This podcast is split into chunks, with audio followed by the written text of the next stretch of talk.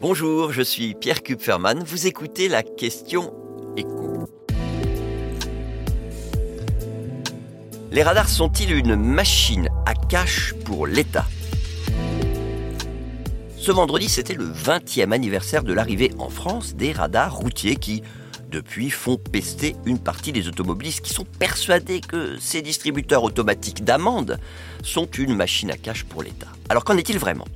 En 20 ans, ils ont rapporté plus de 12 milliards d'euros au fisc, avec une pointe en 2017 où, pour la première fois, les amendes générées par les radars ont rapporté plus d'un milliard d'euros de recettes. Ça a baissé ensuite à cause de la multiplication des actes de vandalisme.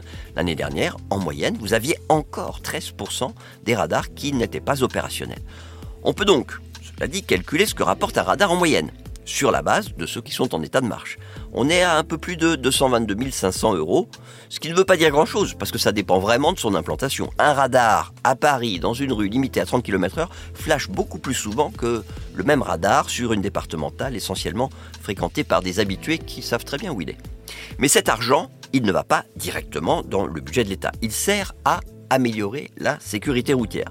Presque la moitié de ce que rapportent ces amendes est consacrée à la rénovation des routes et aux aménagements de sécurité routière. Un gros tiers va à l'achat et à l'entretien de ces radars, ainsi qu'à la gestion des points du permis de conduire et à quelques opérations de communication de la sécurité routière.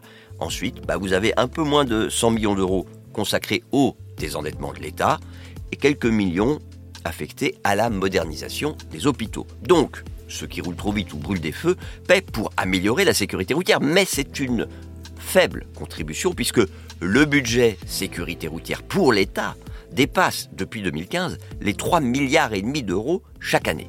Et il faut aussi prendre en compte le coût des accidents de la route qui, en 2021, c'est le dernier chiffre qu'on connaît, était estimé à plus de 46 milliards d'euros. Vous venez d'écouter la question écho, le podcast quotidien pour répondre à toutes les questions que vous vous posez sur l'actualité économique. Abonnez-vous sur votre plateforme préférée pour ne rien manquer et pourquoi pas nous laisser une note ou un commentaire. À bientôt.